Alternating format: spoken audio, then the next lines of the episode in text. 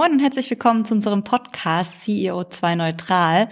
Wir begrüßen euch wie immer zu unserem Austausch mit spannenden Gästen dazu, wie sich denn Unternehmen, UnternehmerInnen, EntscheiderInnen und aber auch natürlich MitarbeiterInnen der Reise anschließen können zu einem nachhaltigen Unternehmen und das auf all den Ebenen, die wir eben betrachten, sowohl ökonomisch, ökologisch als auch sozial. Wir, das sind wir mal Nils und ich. Moin Nils, wie geht's? Ja, moin Maike, mir geht's sehr gut. Ähm ja, ist natürlich jetzt in dieser Corona-Zeit so auf und ab, aber ich fand es wirklich richtig gut, mal unterwegs zu sein, wieder die Woche und äh, auch Kunden zu sehen, Menschen zu sehen. Tatsächlich jetzt irgendwie, also da merke ich erstmal, wie mir dieses 3D fehlt. Also 2D ist auf alle Fälle nur echt ein schwaches Abbild. Aber ansonsten geht's mir jetzt sehr gut und ich freue mich äh, total auf den Podcast heute wieder. Wie geht's dir? Mir geht's auch gut, äh, kann mich ja nur anschließen, wir waren ja zusammen auf Reisen ähm, und äh, sogar im Süden, was ich noch mit einem Besuch bei meiner Schwester verbinden konnte, das ist ja auch immer schön. Und ja, dann wollen wir nicht, nicht so lange äh, schnacken und äh, Nils, magst du mal unseren Gast vorstellen? Ja, genau. Wir haben heute zu Gast Christian, Christian Schiller. Das ist Gründer und CEO von Surplus.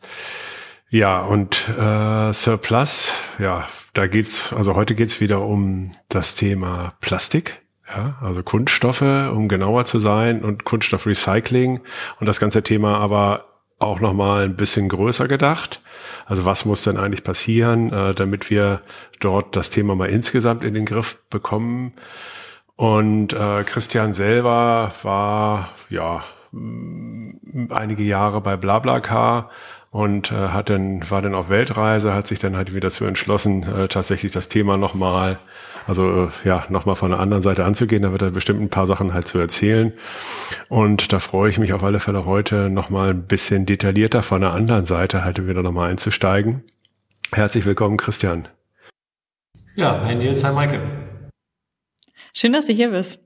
Ähm, wir starten meistens am Anfang äh, mit einer relativ generischen Frage, aber die immer sehr spannend ist, nämlich wie bist du denn eigentlich zu dem Thema Nachhaltigkeit gekommen? Also gab es irgendwie so einen Aha-Moment? Begleitet dich das schon immer? Ähm, möchtest du uns da ein bisschen was erzählen? Ja, sehr gerne. Ähm, es war tatsächlich, Nils hat das schon angesprochen, nach meinen viereinhalb Jahren bei BlaBlaCar habe ich mir einen riesen Traum erfüllt und meinen Rucksack gepackt und bin ein Jahr auf Weltreise gegangen. Das war großartig. Und es waren genau knapp sechs Monate äh, in, in die Reise rein. Also ich bin dann ziemlich viel durch Südamerika getourt und dann so ein klassischer Touri-Trip äh, von Kolumbien nach Panama zu segeln. Das ist so ein sechs Tage äh, Segelturn.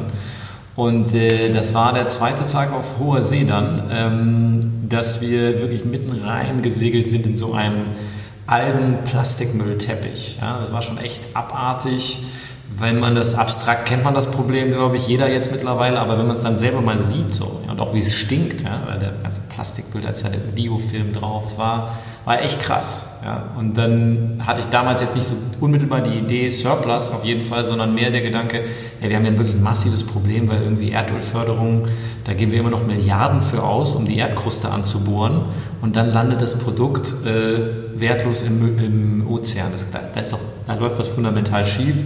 Habe dann halt noch ein halbes Jahr Weltreise hinter mich gebracht, bin auch passionierter Surfer, insofern ist das Thema mir immer nah mit den Kunststoffabfällen, aber dann zurück in Deutschland äh, habe ich den Ball aufgegriffen und mich dann beim Unternehmensgründungsprogramm von Entrepreneur First, also ein britischer Risikokapitalgeber, gemeldet, einfach mit der Idee, hey, ich müsste da mal was machen mit dem Bereich Kunststoffabfälle. Und so, das war so der, der, der Beginn der, der wirklich tieferen Auseinandersetzung mit dem Thema. Was schätzt du, wie groß ist das Problem? riesig und es wird auch immer größer. Die letzten Schätzungen sind jetzt, dass 15 Millionen Tonnen Plastikmüll jedes Jahr in die Weltmeere gelangen. Um das mal ins Verhältnis zu setzen, es werden jedes Jahr knapp 400 Millionen weltweit produziert.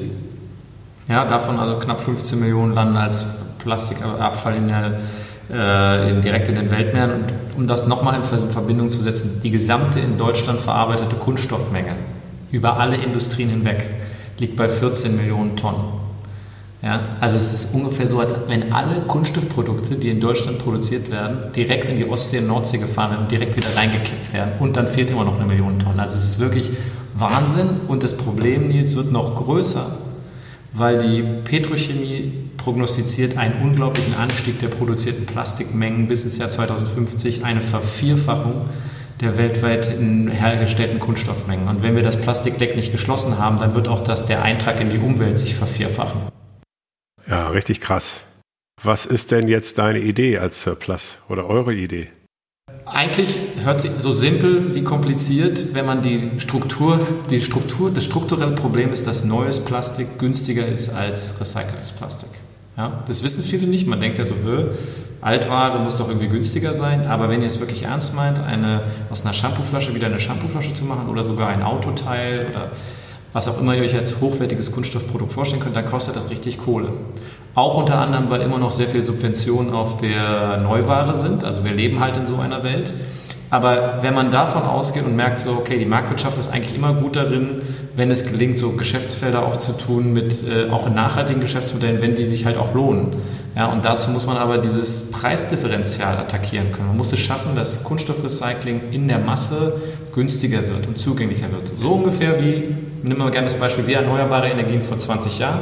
Die waren auch nischig und teuer. Dann kam das Erneuerbare Energiengesetz und hat dann dazu geführt, dass heute, wenn der Wind weht und die Sonne scheint, an den Strombösen der erneuerbare Energienstrom günstiger ist als der fossil hergestellte Strom. Und so muss es halt hin, weil dann werden auch die großen Unternehmen gar kein ökonomisches Argument mehr haben zu sagen, warum sollte ich neue Ware kaufen, wenn ich qualitativ hochwertige recycelte Ware kaufen kann, die dann auch noch günstiger ist.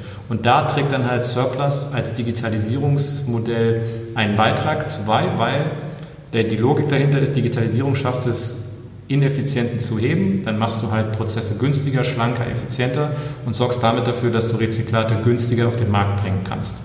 Das ist der Beitrag, den wir dann liefern wollen und können. Okay, Rezyklate. Kannst du das nochmal kurz erläutern? Was sind Rezyklate? Ja, äh, genau, technischer Begriff, aber eigentlich für alle, alle Stoffe, die recycelt sind, die kann man auch als Rezyklat im Deutschen bezeichnen, etwas sperrig, aber ein recycelter Kunststoff ist auch ein Rezyklat, also das dann, wenn der Abfall wirklich geschreddert, wieder aufgeschmolzen wurde, zu einem Granulat verarbeitet wurde. Nicht etwa, was viele Verbraucherinnen und Verbraucher denken, wenn ich es in die gelbe Tonne geworfen habe, dann ist noch nichts recycelt. Das ist dann immer nur, nur Abfall. Ja? Erst wenn das Material wirklich wieder als Rohstoff der Produktion zur Verfügung steht, dann gilt es als Rezyklat. Und wo ist da das Problem bei Kunststoff? Wo soll ich anfangen? Die Probleme, äh, die Probleme fangen schon damit an. Wenn wir mal das genau das schöne Beispiel wählen, Stellt euch vor, die Bohrlöcher ja, bei Neuwaren. Ja, aus Erdöl wird heute Plastik hergestellt. Immer noch 99% des heute hergestellten Plastiks immer noch aus Erdöl. Und da kennen wir die Bohrlöcher weltweit ganz gut, die auch mit ihren verschiedenen Qualitäten, man weiß ganz genau, dieses Erdöl kann gut in der folgenden Raffinerie in Rotterdam verarbeitet werden zu den Grundbestandteilen des Plastiks und dann zu Plastik verarbeitet werden. Das jetzt Ganz anders die Situation im Abfallbereich. Wenn ihr so wollt, ist ja jeder Haushalt, jeder von uns, ein kleines Bohrloch von Abfällen. Ja? Also schaut euch einfach nur mal an, was bei euch so anfällt. Und der Grad an Fragmentierung ist ja enorm, weil ihr kauft alle unterschiedliche Produkte. Und in, das heißt, jeder gelbe Sack oder jeder Restmülltonne bei uns ist wieder anders zusammengesetzt.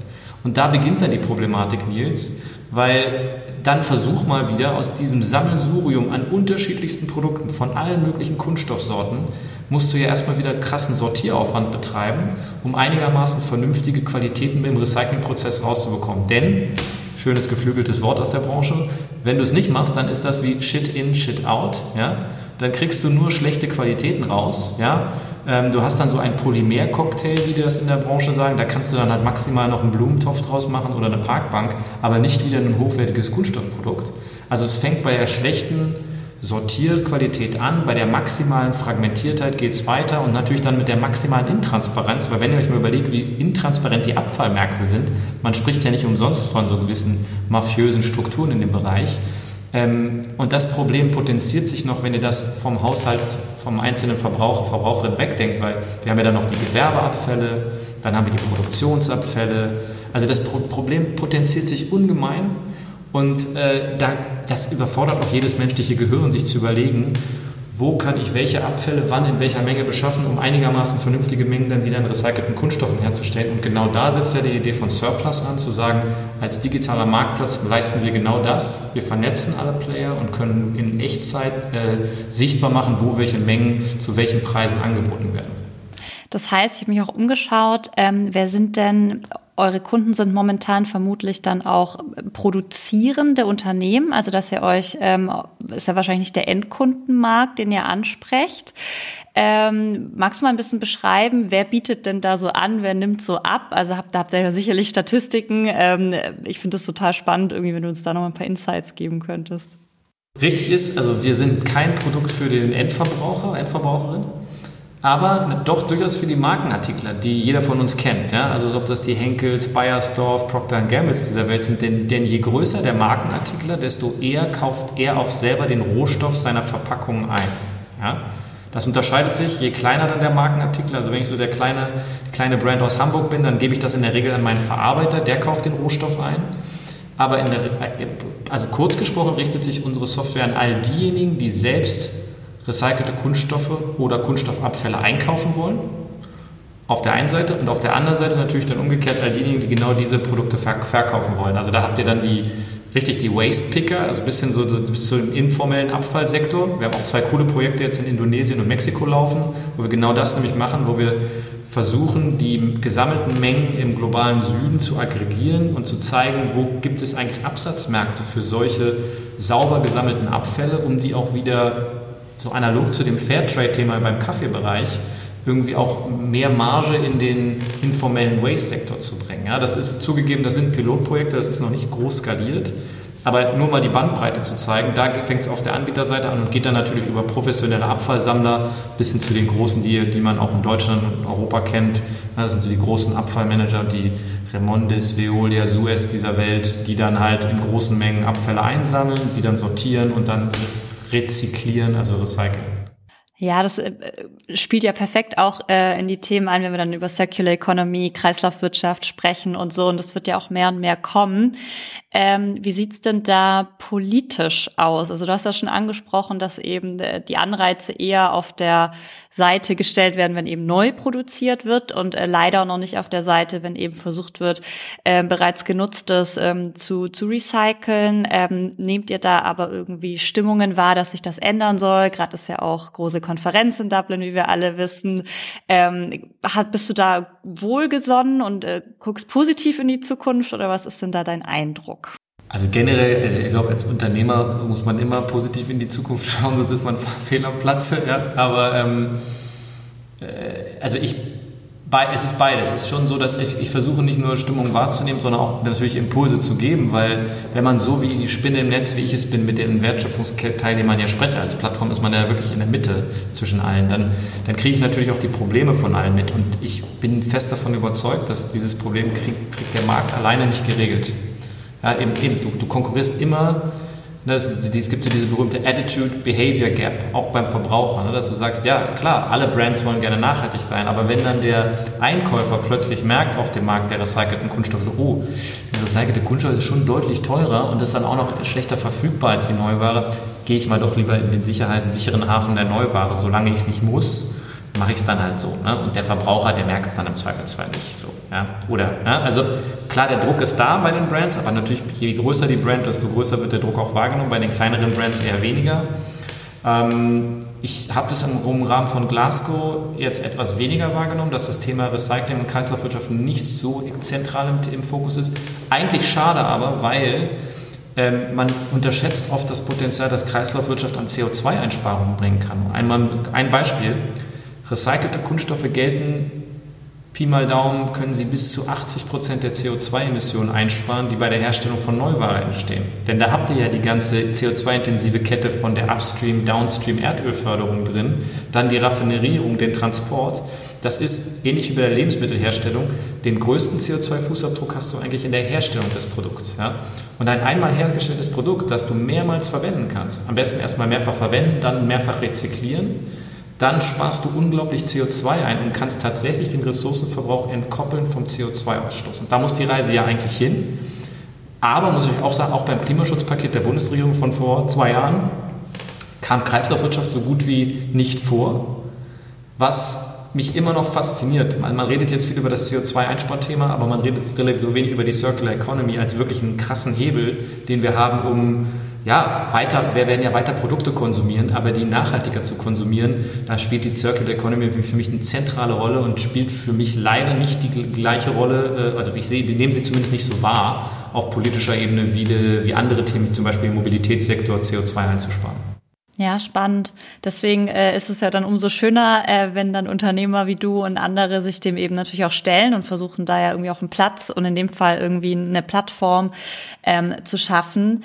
Ähm, wie schätzt du denn ein, ähm, da, also wie war denn so euer Wachstum? Wie wird das angenommen? Und wie können denn vielleicht auch, wenn jetzt hier EntscheiderInnen andere Unternehmen zuhören, also was kann ich denn auch aus Unternehmen heraus irgendwie tun, um da irgendwie zu unterstützen? Ja, vielleicht noch aufgreifend vom, von der letzten Frage ich, ich sehe auch meine Rolle ein Stück weit als, noch meine Investoren, ich habe ja auch Investoren, äh, wirklich als eine Art Activist Entrepreneurship. Also wir, halt, wir sind ja als, auch als Unternehmen eine Message, ne, dass wir sagen so, klar, wir sind jetzt noch klein und Risikokapital finanziert, aber wenn wir fliegen, dann fliegen wir auch nicht, weil, weil Menschen philanthropisch unterwegs sind, sondern weil sie sagen, cool, Nachhaltigkeit ist auch wirklich ein Geschäftsmodell. Und zwar nicht nur Greenwashing-Nachhaltigkeit, sondern echte Nachhaltigkeit. Ja, das ist also das, das Coole, was, was ich auch lebe und liebe an diesem Unternehmen, warum ich wirklich mit Haut und Haaren Surplus vorantreibe. Und deswegen, anknüpfend an eine Frage, auch es überstehen kann, die Frustration, die mir schon begegnet, dass nämlich in einer linearen Welt, in der wir leben, ist die Annahme eines, ich sag mal, Surplus außerhalb der Nachhaltigkeitsbubble eher skeptisch. Und es ist echt hartes Brot. Also, also würde ich für jedes Gespräch, ja, Vertriebsgespräch, in dem mir der Einkäufer mit verschränkten Armen gegenüber sitzt und sagt, also was, was machen Sie da, Digitalisierung? Nee, nee, nee, also da, daran glaube ich nicht. Das ist ein People's Business. Ja. Ich muss hier meine Kollegen in die Augen schauen. Das glaubt man nicht. Ja? Wenn man es nicht mal wirklich macht und im Feld steht ja, und wirklich versucht zu digitalisieren, so super konservative Branchen, ähm, da, also da, da, wenn ich nicht diese Motivation hätte zu wissen, dass die Digitalisierung wird einen Beitrag leisten und wir arbeiten echt an einem langfristigen Thema, dann, dann hätte ich schon längst aufgegeben. Ja? Weil es ist wirklich so, keiner bestreitet, dass Digitalisierung eine Rolle spielt, keiner bestreitet, dass diese Recyclingwelle kommen muss. Aber wenn du mit den eigenen Praktikern im Feld stehst, dann, dann, dann schiebt man halt immer gerne die Verantwortung, naja, das muss halt jemand anders lösen, aber nicht bei mir hier. So ein bisschen dieses, ich glaube im Englischen sagt man so NIMBY, not in my backyard. Äh, und ich schiebe das Problem eher auf jemand anderen dann in der Wertschöpfungskette. Ähm, und noch ein Aspekt dazu, ähm, den man nicht unterschätzen darf, Digitalisierung löst auch immer Ängste aus. Ja, wirklich das Thema, so Stichwort dieses Uber-Thematik, ähm, das würde mir ja ein Einkäufer nicht direkt ins Gesicht sagen, aber klar steht dahinter irgendwo die, der Gedanke, wir machen aufwendige Prozesse schlanker, effizienter, steht, fällt dann letztlich mein Job weg. Ja? Ich, ich denke nein, weil es muss immer noch jemand diese Software bedienen, ja? Äh, aber ganz von der Hand zu weisen ist das sicher nicht, dass gerade bei den älteren Damen und Herren in der Branche, und sind überwiegend Herren, äh, dann das, da, da, spüre ich einfach einen Widerstand in dem, was wir tun, obwohl es eigentlich kein vernünftiges Argument gegen das gibt, was wir tun. Wo ist denn jetzt das größte Thema? Also braucht ihr mehr reine, äh, also es ist auf der Nachfrageseite oder auf der Angebotsseite? Also braucht ihr halt dann irgendwie mehr reine, reine Kunststoffe? Ich stelle mir das sehr schwierig vor, äh, dort halt dann irgendwie, weil wir hatten ja mal mit ähm, äh, auch mit, einem, äh, mit einer anderen NGO halt mal gesprochen, One Earth, One Ocean. Äh, ich weiß gar nicht, wie viel 20.000 Kunststoffe es jede, weiß nicht, jeden Monat neu gibt oder so. Also neue Arten von Kunststoffen, äh, die die halt irgendwie in den Weltmeeren finden.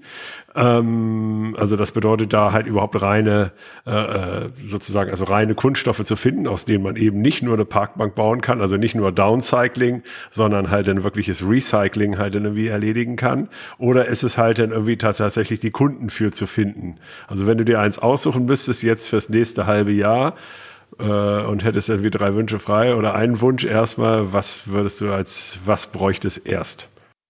Das erste wäre tatsächlich anzusetzen bei den Markenartiklern äh, und dass die und zusammen mit den Kunststofferzeugern, dass da, wo heute noch Neuware hergestellt wird, dass alles auf links gedreht werden muss. So Design for Recycling gehört in die Grundausbildung von jedem Produktdesigner, von jedem Marketing-Spezialisten, von jedem Kunststoffingenieur. Das müsst ihr euch mal geben, ja? Kurze, sorry, kurze Side Note hier. Ja? Ich war Anfang des Jahres mit äh, Markus Steilemann auf einem Podium. Markus Steilemann ist der CEO von Covestro, ja? früher Bayer, großer Chemiekonzern. Ja? Und er ist auch Präsident von Plastics Europe, also dem Präsidenten der Kunststofferzeuger. Und ich saß mit ihr auf dem Podium, ja, und also digital. Und dann sagt er, ja, Herr Schiller, der Recycling-Experte. Ja? Und dann denke ich immer so, also fühlt man sich natürlich einerseits gebauchpinselt, aber müsst ihr euch ja vorstellen, ich komme ja nicht aus der Branche. Ja? Ich habe mich jetzt drei Jahre in das Thema eingefressen und der Herr Dr. Steilemann ist seit, weiß nicht, 30, 40 Jahren in der Kunststoffindustrie unterwegs. Warum weiß er, warum ist er nicht der Recycling-Experte? Ja? Das müssen doch eigentlich, eigentlich gehört es doch zur Ausbildung, sollte es dazu gehören. Also das wäre mein Wunsch, sehr konkret, dass das Umdenken wirklich systemisch stattfindet, dass gar keine Produkte mehr auf den Markt kommen, äh, die nicht recyclingfähig sind. Das ist so der erste Schritt. Dass dann im gleichen Schritt, also zweiten würde ich mal sagen, die Recyclingtechnik einen unglaublichen Schub erfährt. Denn überall dort, wo wir Kunststoff nicht reduzieren können oder komplett ersetzen können, macht auch nicht überall Sinn übrigens, kurz zur Zeit noch, Kunststoff ist ein super Material, wird auch für die Klimawende gebraucht. Ähm, dann müsste es aber vernünftig recycelt werden am Ende des Lebenszyklus. Da, da ist das Hauptproblem in meinen Augen. Da braucht es dann auch Technologie, Investitionen wirklich in Qualitäten und äh, Quantitäten. Denn das Paradoxe ist ja jetzt, es ist ja nicht so, dass wir zu wenig Abfälle hätten. Wir haben ja wahnsinnig viele Abfälle. Es ist auch nicht das Problem, dass wir zu wenig Nachfrage nach Kunststoff haben. Es wird ja unglaublich viel Kunststoff produziert.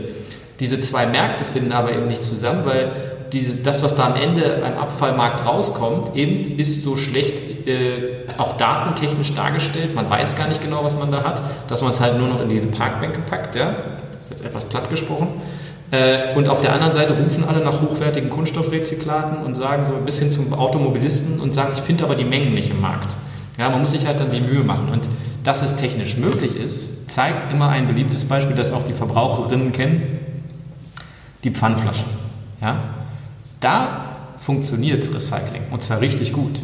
Sogar so gut, dass man fast schon wieder sagen kann, zu gut, weil die, der PET-Markt ist so überhitzt, die, die Mengen sind so nachgefragt, dass hier die Rezyklate, obwohl sie teurer sind, ständig ausverkauft sind. Ja? Und zwar greifen da sogar die Märkte der Textilindustrie mittlerweile und der Konsumgüterhersteller darauf zu. Bekanntestes Beispiel ist jetzt die Firma Lego, die der ein oder andere ja kennen wird alle haben gejubelt, haben gesagt, oh super, Lego macht jetzt Bausteine aus äh, recyceltem PET. Je länger man sich mit der Thematik beschäftigt, desto eher wird man da zurückhaltend mit dem Jubel, weil dieser Markt ist ja so begrenzt in den Mengen, dass wenn ein Lego dann die ganzen Mengen wegkauft für seine Bausteine, dann stehen die ja dem Verpackungssektor nicht mehr zur Verfügung, beziehungsweise ist die Menge geringer. Was passiert? Der Preis geht weiter nach oben und die Verpackungsunternehmen, die viel geringere Margen haben als die, die Konsumgüterhersteller oder die Textilindustrie, die schreien dann halt wieder und sagen, ja, aber jetzt finde ich kein Material mehr, um recycelten Kunststoff in meine Verpackung zu bringen. Und wir haben ja arguably ein Hauptproblem bei den Verpackungen in den Weltmeeren und den Fischernetzen, das sind ja die zwei Hauptverschmutzer, und weniger, dass Lego-Bausteine tonnenweise in die Weltmeere entsorgt werden. Ja? Also deswegen, da würde ich auch den Verbraucherinnen und Verbrauchern sagen, schaut genau hin. Ich bin auch bei der Textilrecycling von recycelten Flaschen, was jetzt alle machen, irgendwie super kritisch, weil eben damit werden Mengen entzogen, die eigentlich, kann man argumentieren, ist das ein Downcycling weil das, die Flaschen sind im Pfandbereich ja Lebensmittel geeignet. Das heißt, es ist wirklich so die Porsche-Kategorie. Ich will nicht für eine Firma Werbung machen, Porsche, Mercedes und so, ihr, ihr kennt sie ja. Äh, das ist so die höchste Qualität, die ihr haben könnt im Markt. Ja, Lebensmittel geeignet. Und dann wird ein Textil daraus hergestellt. Wo man so sagen kann, doof irgendwie, weil die Kleidung wird in der Regel nicht gegessen. Ja, und deswegen, also es hört sich zwar im, im, im, Storytelling für die Brands total super an, aber so net, ist es wirklich net positive für den Planet? Da habe ich so meine schweren Zweifel. Also das bedeutet, es müssten eigentlich mehr Plastikarten so PET-mäßig halt in den, in den Rundlauf kommen. Ja? Also es kann ja nicht sein, dass es eben genau. das nur bei POT ist, sondern es gibt ja auch noch irgendwie, ich, kenn, ich bin jetzt kein Plastikexperte, aber es muss doch irgendwie noch, also diese, dieses Prinzip sich einfach noch ausweiten lassen auf andere Plastikarten. Das, das kann doch nicht wahr sein. Total. Und da sind wir, Herr Maike Nils, da sind wir dann genau beim Thema Design for Recycling, weil die Thermoplasten sind alle technisch, technologisch sind die super recycelbar. Liegt auch in der Natur der Sache, ne? die sind super widerstandsfähig. Wenn die nämlich in der Natur landen, dann sind die ja hunderte von Jahren in der Natur, weil sie super widerstandsfähig sind. Das heißt, sie können auch den Recyclingprozess, der oft ein Schreddern bedeutet, oft und lange überstehen. Beispiel, die PET-Flaschen acht bis zehn Mal kann man die rezyklieren. Also nicht nur mehrfach verwenden, sondern danach auch mehrfach recyceln. Das ist auch in anderen Kunststoffarten möglich. Nur dafür muss das Design für Recycling dann stimmen und die Technologie der Recyclingtechnik muss, muss, muss sich verbessern. Wenn das gelingt, dann können wir auch, die, um ein Beispiel zu nennen, das High Density Polyethylen, HDPE, ist ein ganz beliebter Kunststoff für Shampooflaschen, Waschmittel etc. äh, super zu recyceln eigentlich, nur wenn du halt im Abfall wieder alle möglichen Additive und alle möglichen Zusatzstoffe haben, die das, alle möglichen Farben, die das unglaublich schwierig, schwierig machen zu recyceln, dann haben wir ein Problem. Ja? Und da wäre es dann genau der Ansatz zu sagen, Produktdesigner, Materialwissenschaftler müssen sich hinsetzen und, und wirklich von konsequent vom Ende her denken und nicht immer nur von der Nutzungsphase, was ja immer das Hauptthema war für die, dass sie sagten, ja, meine Shampooflasche muss halt vor allen Dingen den Transport zum Einzelhändler überstehen, die muss irgendwie biegefest sein, die muss irgendwie gut aussehen, die muss, all, all diese Dinge. Ähm, und das gehört in jedes Curriculum in dem Bereich, dass wir wirklich die gesamte Produktion von Kunststoffen auf links drehen total spannender Aspekt, den also ich noch so gar nicht auf dem Schirm hatte, um ehrlich zu sein. Also auch tatsächlich übers Design zu kommen, ne? Und ähm, wer dann, wer sich auch Gedanken darüber macht, wie sowas auszusehen hat. Und das trifft bei mir auch wieder genau diesen, wir hatten es schon öfter jetzt auch in den letzten Podcasts, ähm, Nils, dass es halt auch in Unternehmen einfach praktisch schon Inhouse-Berater geben müsste eigentlich, die sich da irgendwie auskennen und die dann auch in die Produktteams gehen und einfach mal so eine Entwicklung auch mitbegleiten und dann eben auch darauf achten sozusagen, hey, äh, wenn dann eben der Materialkollege, äh, Entschuldigung, ich weiß nicht, wie das richtig heißt, äh, dann Vorschläge macht, dass man dann eben sowas mit einbezieht und da Impulse gibt und so. Und ich glaube, da wäre, das ist ein irrer Hebel auch ähm, für Firmen, da klimafreundlicher einfach zu agieren. Irre, total. Und das, das Schöne ist ja, das ist ja wirklich ein menschengemachtes Produkt. Also wir haben es wirklich, es ist ja nicht so, dass wir jetzt mit Naturgesetzen arbeiten müssen, sondern Kunststoff wird ja auch erst seit den 1950er Jahren wirklich industriell produziert. Das heißt, wir wissen genau, was vorne reingeht in das Produkt. Ja? Und müssen nicht irgendwie Naturgesetze jetzt ausschalten. Man muss sich natürlich Gedanken darüber machen, wie schaffe ich es irgendwie, um mal ein Beispiel zu geben, die Schwierigkeit, du willst ja auch Flammschutz haben im Auto. Du willst nicht, dass deine Kunststoffteile anfangen zu brennen und solche Sachen. Flammschutz sind oft Additive. Das ist genau das, was dann diese Schwierigkeiten wiederum beim Recyclingprozess auslöst. Aber gibt es nicht möglich, und wir sollten die, das Genie der internationalen Ingenieurskunst nutzen, um jetzt Alternativen zu finden, die den Recyclingprozess am Ende halt nicht beeinträchtigen. Ja, das ist meine Aufgabe. Das Spannende auch, wo man auch, immer, ich sage das der Kunststoffindustrie immer, ihr alle klagen immer über das schlechte Image des Kunststoffs. Ja, ja da habe ich noch ein bisschen auch selbst eingebrockt wenn ihr es jetzt anders aufziehen würdet und den neuen Ingenieuren und Ingenieurinnen sagt, hey, wir haben hier eine Jahrhundert, na, hoffentlich nur eine Jahrzehntaufgabe, dass wir jetzt alles nochmal auf links drehen und alles auf Recycling polen, das ist auch was, wo du dann richtig coole Leute kriegen kannst, weil sie sagen, ja cool, ich mache Kunststoffe nachhaltig. Ja? Aber da ist, da steht die Branche noch ganz am Anfang. Jetzt nochmal vielleicht, wir haben natürlich jetzt ganz viel gehört, jetzt vielleicht nochmal, was macht ihr jetzt konkret? Also was ist sozusagen, ich habe verstanden, so eine Art Amazon, äh, also als Ziel, äh, so ein bisschen halt für den, äh, für den äh, Rezyklatmarkt halt irgendwie zu sein. Also das bedeutet, das bedeutet aber auch, ihr braucht ja auch richtig Lager und ihr braucht ja richtig Verarbeitung und äh, also seid ihr da quasi die Händler oder äh, wie tief geht ihr da in die Prozesse tatsächlich selber auch rein? Tatsächlich sind wir Stand heute nur Softwareanbieter, in Anführungsstrichen nur, also wir handeln nicht selbst sondern wir entwickeln die Software, um genau vom Abfallerzeuger über den Sammler, Sortierer, Verarbeiter alle zu vernetzen. Ja, also genau die Schnittstelle, wo, wo die lineare Wirtschaft aufhörte, nämlich beim Abfall, jetzt zu sagen, die, die Abfälle haben, zu empowern und zu zeigen, hey, eure Abfälle haben gewisse Nachfrage, wenn ihr es in bestimmte Qualitäten bekommen könnt. Und dieses, wenn ihr es in bestimmte Qualitäten bekommt, ist natürlich total wichtig, ne? weil wenn du es nicht schaffst, dann hat keiner die Nachfrage nach diesen Abfällen und sie gehen in die Verbrennung oder in den Export oder in, in die illegale Entsorgung. Ähm, aber genau das tun wir, dass wir jetzt auch dadurch ähm, Transparenz erzeugen, wer sucht eigentlich genau was, in welcher Menge und Qualität, wer ist auch bereit, was dafür zu zahlen, ja nicht ganz unwichtig. Und unterstützen dann dabei auch durch, die, durch eine Form von digitaler Standardisierung, dass wirklich auch die Sprechfähigkeit hergestellt ist zwischen einem Recycler, sage ich mal, was oft KMUs sind, der in Litauen sitzt, dass der versteht, was der Verarbeiter in Spanien wirklich braucht. Ja? Denn, ganz wichtig, wir haben es hier mit einer Branche zu tun, die ganz, ganz überwiegend klein und mittelständisch geprägt ist. Also wirklich so Familienbetriebe mit 10.000 bis 20.000 Tonnen Output, wirklich ganz kleinteilig wenn ihr dem mal gegenüberstellt, eine Firma wie Unilever verbraucht jedes Jahr 700.000 Tonnen Kunststoff. Ja, und Unilever ist noch ein kleiner, also es gibt noch viel größere, also nicht kleiner, aber ihr versteht, es gibt noch viel größere. Ähm, da kommen die, die, die, Kollegen aus Hamburg hier von Unilever hören noch mit zu. Aber äh, also ne, da, da seht ihr, das Problem ist, man muss das Qualitätsthema lösen, was wir versuchen mitzulösen, dass wir zeigen, wo muss die Qualität eigentlich hin, damit du so als Premium-Seller überhaupt an solche Verträge rankommst. Das wissen die nämlich oft nicht.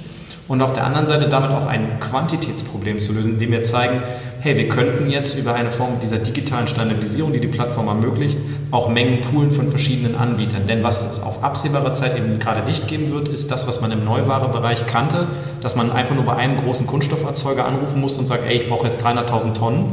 Das wird es auf absehbare Zeit im Recyclingmarkt nicht geben in der Form. Ja?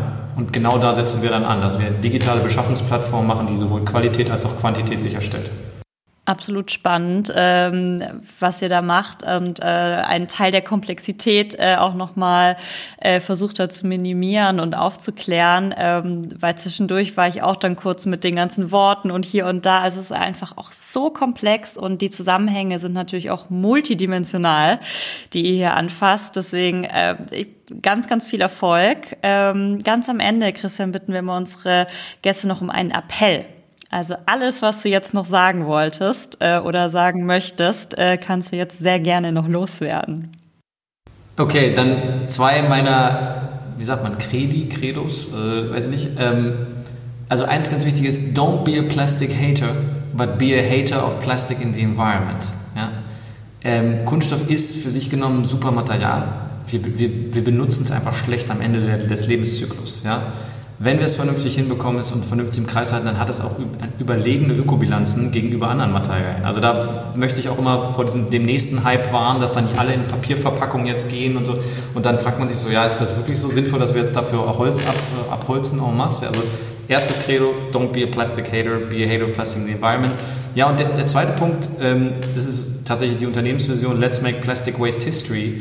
Das gelingt natürlich auch durch bewusste äh, Konsumentscheidungen. Nicht nur, und ich würde auch nicht den Haupthebel beim Konsumenten, Konsumentin hier ansetzen, aber doch auch. Also jetzt in den, wenn ihr in euren Einzelhandel geht, in euren Drogeriemarkt, dann schaut doch mal genau hin, denn mehr und mehr Marken fangen an auszuweisen, dass ihre Verpackung recycelten Kunststoff äh, einsetzen. Und dann, das ist die allerschwierigste Frage, denn oft sind ja doch Kaufentscheidungen unbewusster Natur. Oft sind diese Verpackungen nicht so ganz glänzend weiß oder so ganz glänzend transparent wie die der Neuware. Greift man dann immer noch dazu? Ja? Und bin ich bereit, aus meinem gewohnten Habitus, das so weiß gleich sauber und schön und damit besser, äh, vielleicht auch da rausbrechen kann aus diesem Konsumverhalten. Also das ist so, möchte ich gerne den Zuhörerinnen und Zuhörern mitgeben, denn das hilft natürlich, wenn man, wenn die Markenartikler sehen, dass die Produkte aus recycelten Kunststoffen, äh, dass die halt einen besseren Absatz sehen als die, die noch in Neuware verpackt sind. Ja. So kann jeder einen kleinen Beitrag leisten. Danke dir. Ich werde auf jeden Fall darauf achten beim nächsten Einkauf und äh, ich hoffe, ein paar HörerInnen hier auch. Und äh, vielen lieben Dank, Christian, für deine Zeit ähm, und das äh, Thema, das du uns näher gebracht hast. Herzlichen Dank, Christian. Ja, danke, Maike. Danke, Nils. Ciao. Ciao. Ciao.